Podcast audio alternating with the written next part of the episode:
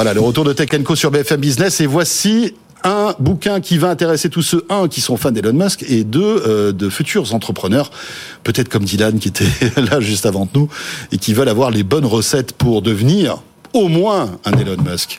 Michael Valentin, bonsoir. Bonsoir François. Vous êtes euh, associé fondateur d'OPO et auteur de ce livre, La méthode Elon. Alors c'est pas votre premier bouquin sur les tips d'Elon Musk. Hein. Euh, vous en avez euh, commis quelques-uns. Vous étiez venu d'ailleurs nous en parler il y a quelques mois de cela. Pourquoi un nouveau livre sur Elon Musk? Je crois qu'on s'est tous rendu compte pendant le Covid que la souveraineté industrielle, c'était plus une option en fait. C'était quelque chose qui était absolument nécessaire à la fois en France et en Europe. La plupart des Français sont d'accord avec ça.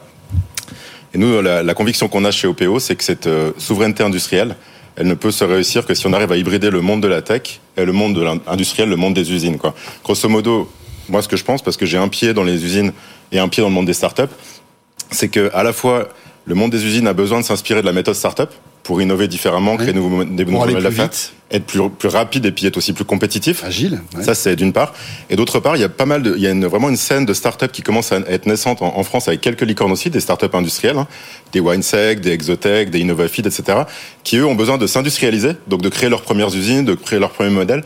Du coup, l'idée de ce, de ce livre, c'est de codifier les tactiques qui fonctionnent, qui viennent à la fois du monde du coup de plutôt de la start-up de la tech et qui euh, permettent de passer à l'échelle en étant plus rapide, donc de, de s'inspirer de ça pour les industriels classiques pour qu'ils se transforment.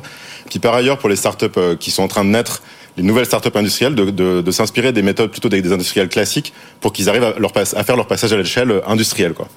Il y a une bible industrielle d'Elon Musk en quelque sorte. Qu'on comprenne Tesla ou SpaceX, il y a des comment dirais-je des des, des, des, aspects qui sont similaires en fait dans le, le, fonctionnement Ouais.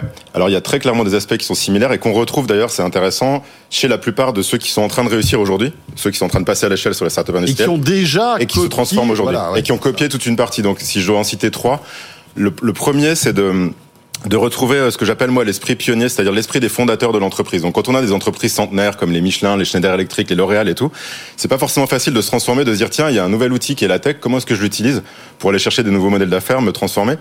Et du coup de revenir sur les fondements de l'entreprise en ayant des, des, des, dirigeants qui sont un peu plus euh, les mains dans le cambouis, qui vont euh, descendre, moi ce que j'appelle descendre dans l'arène, utiliser la donnée concrètement au quotidien pour aller piloter l'entreprise un peu plus en temps réel.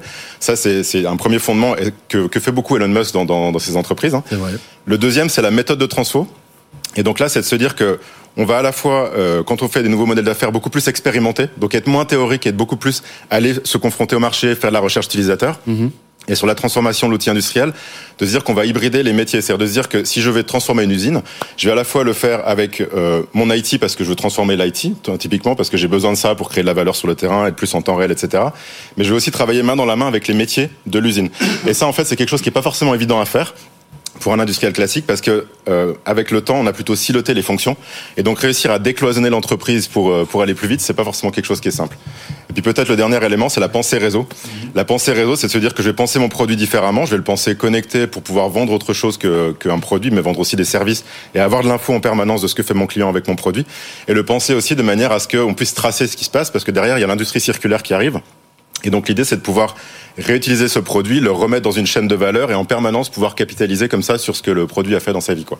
Oui, c'est un peu cas finalement avec cette fusée qui réatterrit Exactement. toute seule. Hein, finalement, ouais. c'était quelque chose qui était inouï que les ingénieurs euh, disaient que ça ne marcherait jamais et il y est arrivé. Alors tout va bien et c'est vrai que votre bouquin est passionnant hein, avec ses 20 tactiques pour métamorphoser euh, un mammouth en licorne paru aux éditions Duno. Mais en revanche, euh, quand on voit ce que fait Elon Musk en ce moment, Michael, euh, avec Twitter, on se dit, mais là, il a pas pris le même bouquin, non C'est un, un, autre Elon Musk. Ah, c'est assez amusant parce qu'il fait un peu, enfin, ouais. dire n'importe quoi. Je me permettrai pas, mais en tout cas assez étrange. Il y a cinq ans, quand j'ai écrit mon premier livre sur sur sur le modèle, les modèles que propose Elon Musk, qui était le modèle Tesla, en fait, je suis je suis revenu en France et on m'a posé la même question. En fait, on m'a dit mais Tesla, c'est n'importe quoi. En fait, ça ça marche pas, ça, ils n'arrivent pas à produire, etc. Et donc on voit ce qui est devenu Tesla maintenant. Je sais pas si ça va réussir Twitter ou pas, mais ce qui est intéressant dans ce qui se passe chez Twitter en ce moment, c'est qu'en fait, on avait Twitter qui était une plateforme relativement établie. Et en fait, quand Elon Musk reprend les, les, les clés de, de, Twitter, il va la repasser en mode startup. C'est quoi le mode startup? C'est de se dire que on a un temps donné pour retrouver un modèle d'affaires qui va passer à l'échelle et qui est rentable. En fait, il y avait un problème quand même chez Twitter, c'était mmh. la rentabilité. Donc là, en fait, il y a tout un tas d'expérimentations qui sont en place. Ça marche ou ça marche pas? Donc c'est ce qu'on appelle le test and learn. Et ce qui est parfois difficile à comprendre, c'est qu'on se dit ah mais ça marche pas. Par exemple, on va essayer de faire des abonnements payants. On va réfléchir éventuellement à, à, utiliser cette plateforme pour faire du paiement, comme fait WeChat en Chine, ou faire une, une super app. En fait, moi, je sais pas, je suis pas un expert de, des réseaux sociaux, donc je sais pas ce qui marchera ou ce qui marchera pas. Mais ce qui est intéressant, c'est que la façon de le faire, la façon avec laquelle il le fait, c'est vraiment ce mode. Je me remets en mode startup, je cherche un modèle d'affaires très exploratoire, exploratoire très très vite, je fais un changement radical où je vais changer euh, toute une partie du management et je vais euh, tester plein de choses. Et du coup, effectivement, bah, ça tangue, ça tangue et c'est ce qui est compliqué. Mais c'est aussi ce qui est compliqué pour les industriels quand ils se mettent à faire des nouveaux modèles d'affaires. En fait, mhm. c'est que ça tangue et il faut tenir la barre et avoir confiance que bah, après une succession d'essais erreurs, on va finir par y arriver et puis passer à l'échelle, quoi. Merci beaucoup, Mickaël. Voilà la méthode Elon dans toutes les bonnes librairies. C'est sorti, ça y est? C'est sorti, ouais. Eh bien voilà, paru aux éditions du Node. Merci beaucoup.